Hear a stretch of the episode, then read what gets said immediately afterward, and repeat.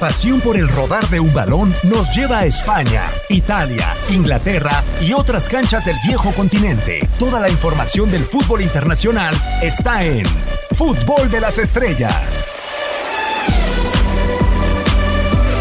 y una de las situaciones que hemos hablado es muy importante eh, no perder la calma, o sea, no dejarnos llevar en este tema colectivo que al final, claro que repercute, sin embargo, es clave, ¿no? Que todos estemos tranquilos y hagamos lo que está en nuestras manos hacer, literal, ¿no? Lavarnos las manos, tener la higiene correcta, evitar los contactos y por supuesto, estar con eh, las recomendaciones de las instituciones de salud, ¿no? Y cuidar a, pues, a la población más vulnerable también. Así que bueno, Max, Gabo Sainz, pues continuamos entonces con estos temas de fútbol de estrellas, en donde hay varias novedades, ya lo estamos hablando, jugadores que incluso a pesar de las cuarentenas han viajado. O sea, es increíble, ¿no? El tema de, de Jovic y también el tema de Gonzalo Higuaín, que decide al final irse a, a Argentina, ¿no? Sí, pues a final de cuentas Digo, no, no, no es como que sean niños para estar detrás de, ellos y, que todo el tiempo los estén siguiendo, pero pues les valieron lo, que recomendaron tanto las autoridades sanitarias como gubernamentales y deportivas, en caso en el caso del el Real Madrid y, sí, o sea, sus clubes, pues. Es increíble, ¿no? O sea, es, es sensatez nada más. Estás viendo España y sobre todo Madrid es una de las ciudades eh, que, está siendo de las más afectadas y pues el señor decide irse a Serbia con la amenaza de que pueda ser reportado. Y para el cumpleaños de su novia. Sí, claro, o no, sea... No, no, no, hubo, no hubo, emergencia no, hubo. Una emergencia, ¿no? Pero bueno. Eso, eso me suena a Neymar. Eh, Neymar, que también. Neymar no, no, no, no, no, no, se fue, pero digo. Ah, no se fue. ¿Cuántas veces no se ha lesionado antes de los, octavos de final de la Yo supe que salió. Y en avión privado. Francia, ¿eh? claro. En avión privado. Sí, pero bueno, pues así las cosas eh, en cuanto a los, a los deportistas que se van.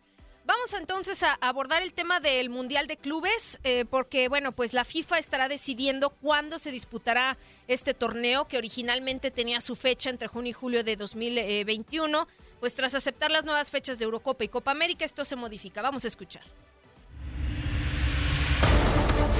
El coronavirus ha golpeado al mundo del fútbol. Después de que se confirmara la postergación de la Euro 2020 y la Copa América el verano del 2021, el Mundial de Clubes generaría un conflicto con la agenda del torneo más importante de selecciones de Europa, razón por la que la FIFA se plantearía moverlo al de fecha. La primera opción que surgió es la de aplazar la justa al verano del 2023, es decir, que se juegue el año siguiente a la Copa del Mundo en lugar de un año antes como se presupuestaba. Esta medida le da un mayor tiempo de recuperación a China, sede del torneo, para poder recuperarse tanto médica como económicamente del impacto que genera el coronavirus en su territorio. Además de no empalmarse con ningún otro magno evento como podrían ser los Juegos Olímpicos o una Euro. La otra alternativa, que es la que cobra más fuerza, es la de jugarse en el verano del 2022, aprovechando que la Copa del Mundo se jugará en diciembre. Sea la alternativa que se tome, se disputarán dos mundiales en seis meses, lo que supondría mucha más carga de actividad para los futbolistas. Sin embargo, también supondría para los aficionados algo nunca antes visto, ver dos copas del mundo en menos de un año. No obstante, diferentes clubes de la UEFA han manifestado su inconformidad con este torneo y han expresado sus deseos de no jugar esta competición, por lo que una postergación no hace más que tambalear una vez más la inestabilidad en la que se encuentra la justa. Aunque aún no se oficializa nada, altos directivos de la FIFA se han reunido por vía telefónica para discutir el futuro del Mundial de Clubes, que a pesar de ser incierto, nos podría dar dos copas del mundo en seis meses. Para tu DN Radio, Max Andalón.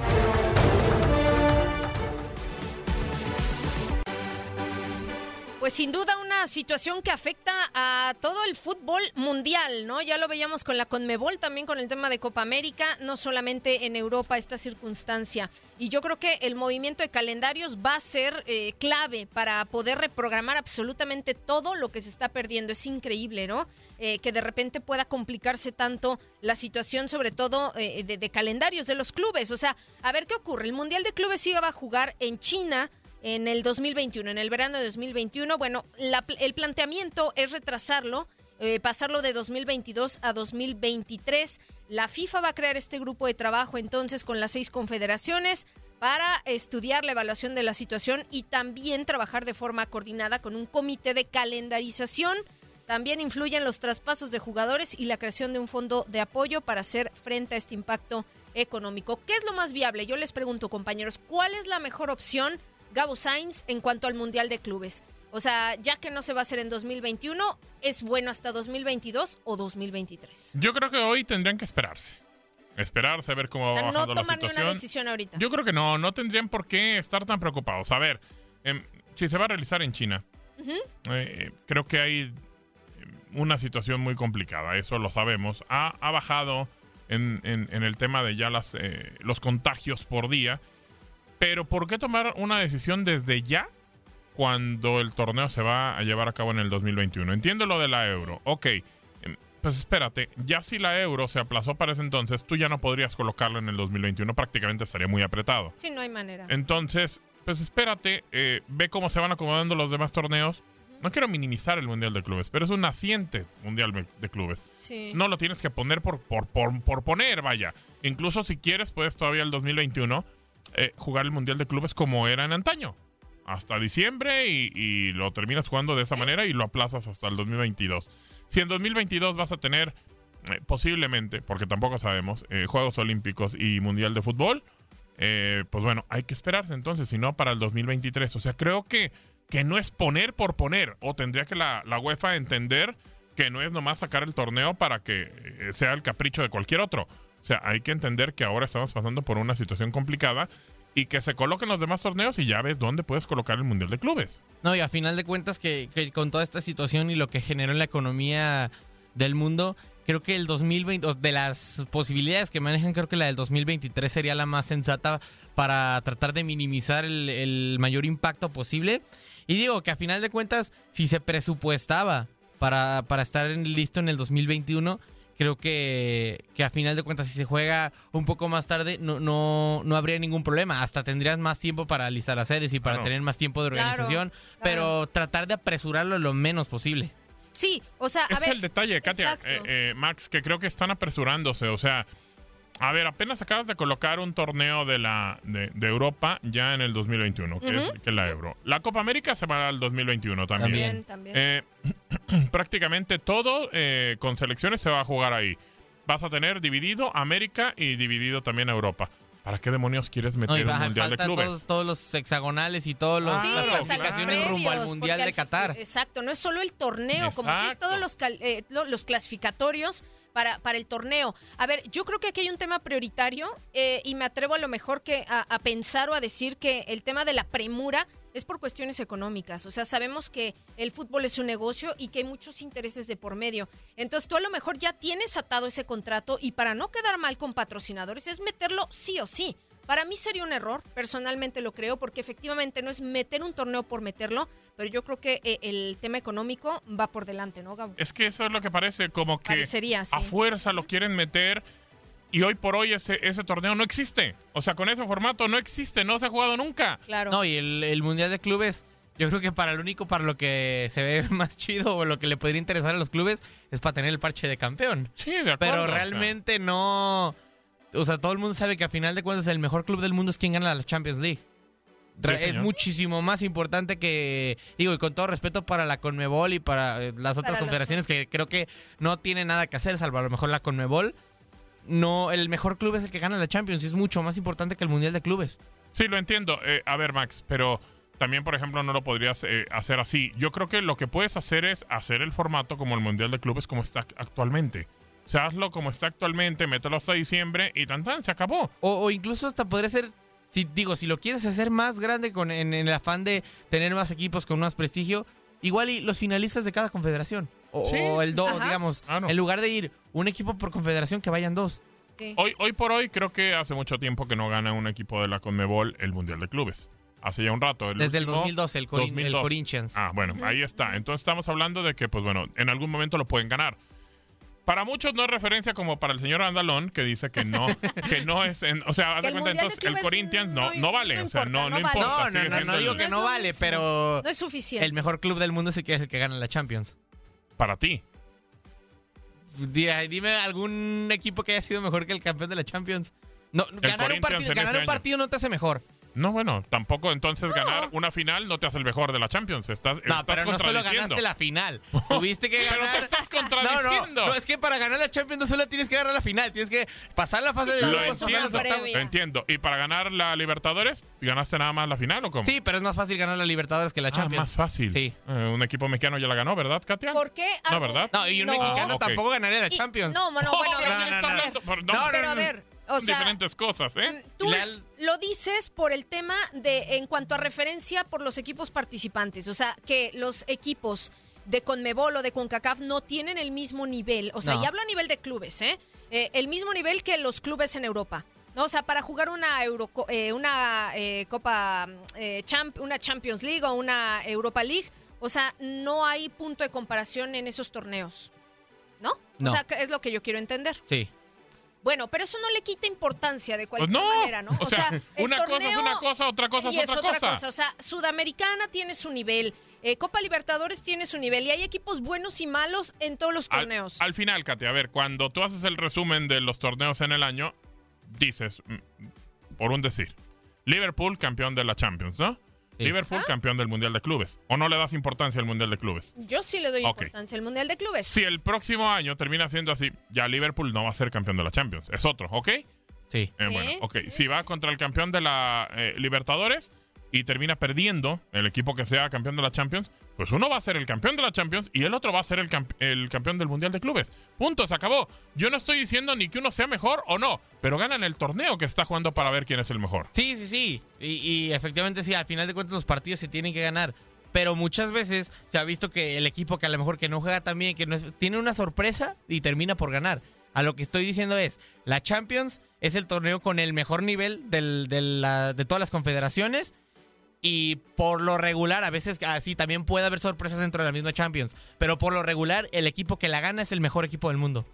Por lo regular, es un. ya, usted ya le cambió y es discutible. Porque, a ver, por ejemplo, en su momento, el equipo del Santos de Brasil, de, de Pelé, pues era uno de los mejores equipos del mundo y, y no por eso no estaba al nivel del equipo que ganara la Copa de Europa, ¿o sí? En ese momento, pues que no era la Champions. Es que también el problema es que... Pero para usted un partido no es medición. Sí, pero aquel problema es que estás hablando de una época en la que el fútbol estaba mucho menos globalizado y ahora ya tienes a los, mejor, a los mejores jugadores de Sudamérica, ya se van para, para Europa. Siempre se han ido, Max, ¿eh? Siempre. En la época de Pelé no, era tan frecuente a lo mejor. No, no era tan frecuente, pero... el señor Di Stefano es, eh, de, creo, uno de los mejores jugadores del mundo. Eh, sí, pero era, Madrid ¿cuántos, ¿cuántos eran los que se iban? No, entiendo, era, es muy diferente. era muy distinto cómo se manejaba el Estaban más repartidos, vaya. Sí, sí, sí. Pero bueno. Exactamente, o sea, pero bueno, a final de cuentas es un tema de debate, es un tema discutible y ya que hablamos de quiénes se van y quiénes se quedan, pues nos vamos entonces con el asunto de Neymar, ¿no? Y Lautaro Martínez.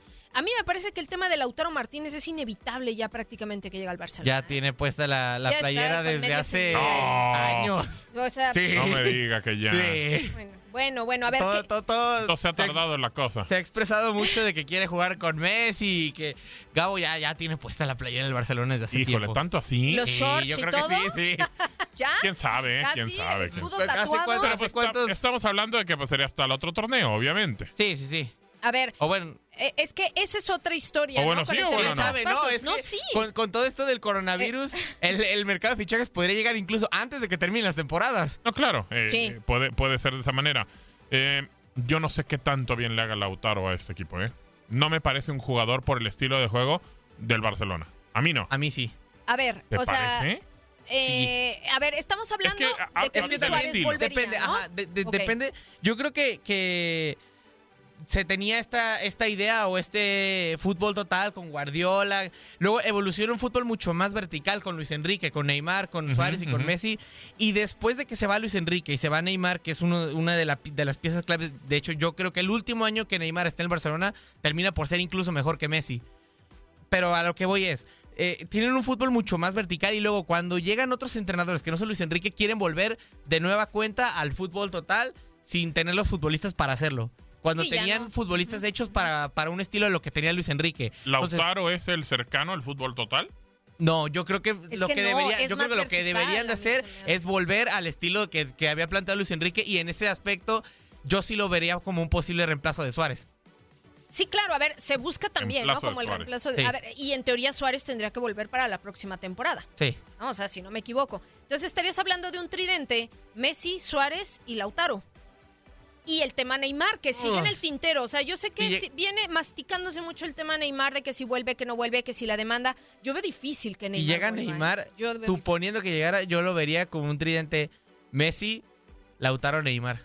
Messi, Lautaro, Neymar. ¿Y a dónde dejas a Luis Suárez? Es que. ¿Ya lo mandas a dormir o qué? No, no, no necesariamente. A lo mejor el ir alternando un poco más, pero, pero sobre todo porque el Barça necesita es que futuro. Es un recambio. Necesita sí o sí un recambio para Luis Suárez. O no podría ser más bien Luis Suárez el recambio. ¿Y Antoine Grisman dónde lo dejas? Claro, también.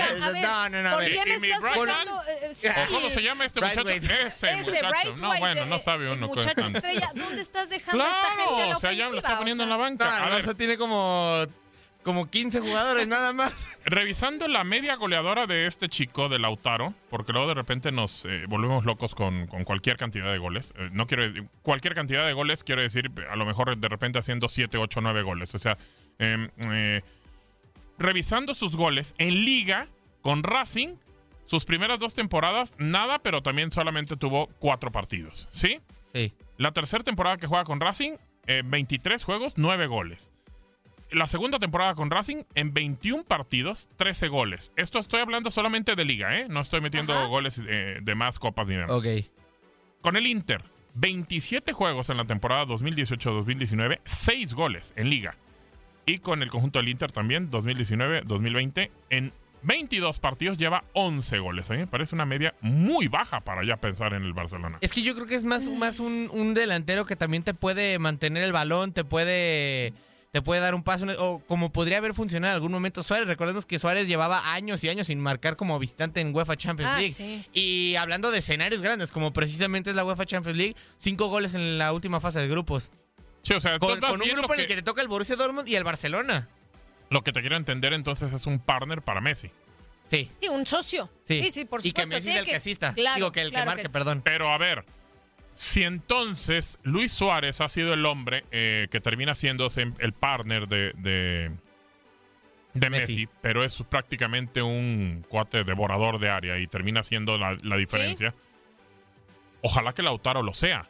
Porque si no termina convirtiendo las jugadas que le convierte o que le crea Messi, pues bueno, esta sociedad va a durar muy poquito, ¿eh? Sí, no, imagínate. Sí, no, efectivamente. Yo creo que, que, como bien dicen, se tiene que encontrar alguien que, se acople por Messi, a lo mejor por el hecho de estar jugando tanto en la misma selección y eso creo que puede favorecer en ese Compañerismo, ¿no? Sí, no, pero también además, por, con, con, lo que he visto, por lo menos yo, o a mi opinión personal, en el Inter, con la dupla que ha formado con Romelu Lukaku, me parece que sí puede formar buenas cosas, sobre todo porque ya se ha visto esa capacidad de Lautaro de asociarse con alguien más, sobre todo en el ataque. Entonces yo por lo menos, y, por su estilo de juego, que, que no es un delantero que solo sabe rematar, sino que también te puede, como dije, mantener el balón o dar una asistencia. Yo creo que por ese perfil sí podría encajar muy bien en el Barça, entendiendo que sería un Barça mucho más vertical, no clavado en un fútbol total. Le platico nada más lo de Luis Suárez para entenderlo. Al principio sí le costó, solamente hizo 10 goles, pero bueno, en su segunda temporada 10 goles es muy bueno. Eh, después con el Groningen también 10 anotaciones. Con el Ajax tuvo una temporada, bueno, dos temporadas muy buenas, una de 22 y una de 35 anotaciones. Sí, brutal. Eh, con el Liverpool tuvo eh, dos muy buenas temporadas, una de 23 y una de 31 goles, lo que lo catapulta para el Barça. Y con el Barça ha sido un demonio, 16, 40, 29, 25, 21 y nada más esta que ha estado lesionado. Tiene con 11, pero en 17 juegos. Y gana la bota de oro. El tipo sí, es un promedio. un monstruo en el área. Sí, sí, sí, exactamente. Eh, pero bueno, a ver, eh, independientemente de este tema y ligándolo con lo que sigue, porque hay que recordar que con toda esta situación de la contingencia, la FIFA está contemplando pues crear también o evaluando la necesidad de introducir alguna enmienda, alguna dispensa en cuanto al tema de contratos, ¿no? Eh, para jugadores, por los, los traspasos, o sea, todo, todo se está como mm, retrasando, todo se tiene que adecuar, ¿no? Y precisamente hablando de los jugadores que acaban contrato, hay varios, ¿eh? Y hay muchos muy interesantes. Eh, ¿Les parece bien si repasamos la lista como de los más eh, representativos? bueno, pues tenemos a Thomas Munier del Paris Saint Germain. Ese, no porque yo le vaya, pero ya tiene puesta también la playera del Dortmund. ¿Usted le, Ah, ¿lo quieres para No, no, no, no, no, no. ¿Usted no, es que yo lo quiera, no es que yo lo quiera. Pero sí ya de verdad, sí, ya está casi hecho. Bueno. De verdad. Bueno, y si, no está, le reclamamos a usted entonces. Va, va, Muy bien. Pues sí, o sea, a lo mejor puede, puede explotar de mejor manera en el Dortmund, ¿no? Para mí, eh, Munier o Menier, digo, no sé cómo, cómo se pronuncia correctamente, pero medianito, ¿eh? Yo medianito también, opino lo mismo. Medianito para abajo. Sí, y digo, teniendo un monstruo como Ashraf Hakimi. No, bueno, pues no entiendo, pero bueno. A lo mejor Hakimi ya regresa al Madrid. Claro. Se regresa al Madrid. Aunque él no quiera, ¿eh? Sí, no, ya todo dependería, todo dependería, digo, él dice que su corazón está dividido, pero todo dependería de si si dan dinero y a Hakimi a cambio de Erling Holland. Ojo, Hakimi también hay que verlo con el Madrid. No es lo mismo, perdón, Max. Ah, no, no, está bien. la, Bundesliga no es lo mismo. Claro, es realidad, ¿no? O sea, también está William del Chelsea, está Edinson Cavani del Paris Saint Germain, que se había, eh, estaba el rumor de que llegaría al Atleti, hay que esperar.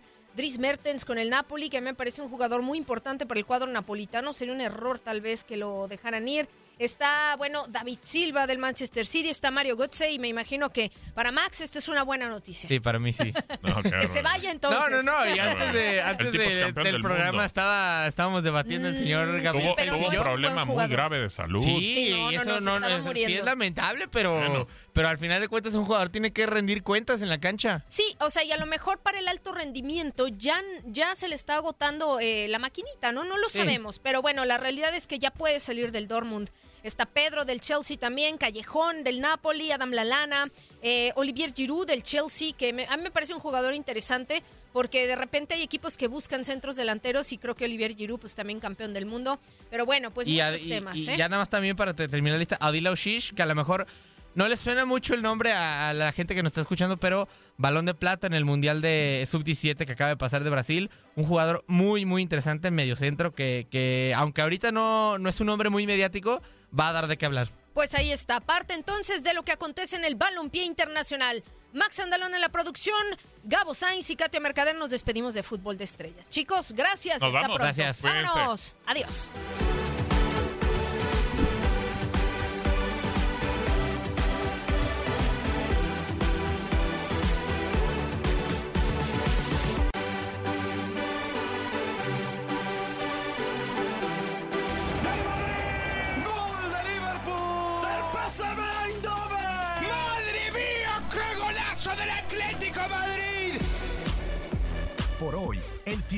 Descansa, pero Fútbol de las Estrellas regresará. Nos escuchamos en la siguiente emisión.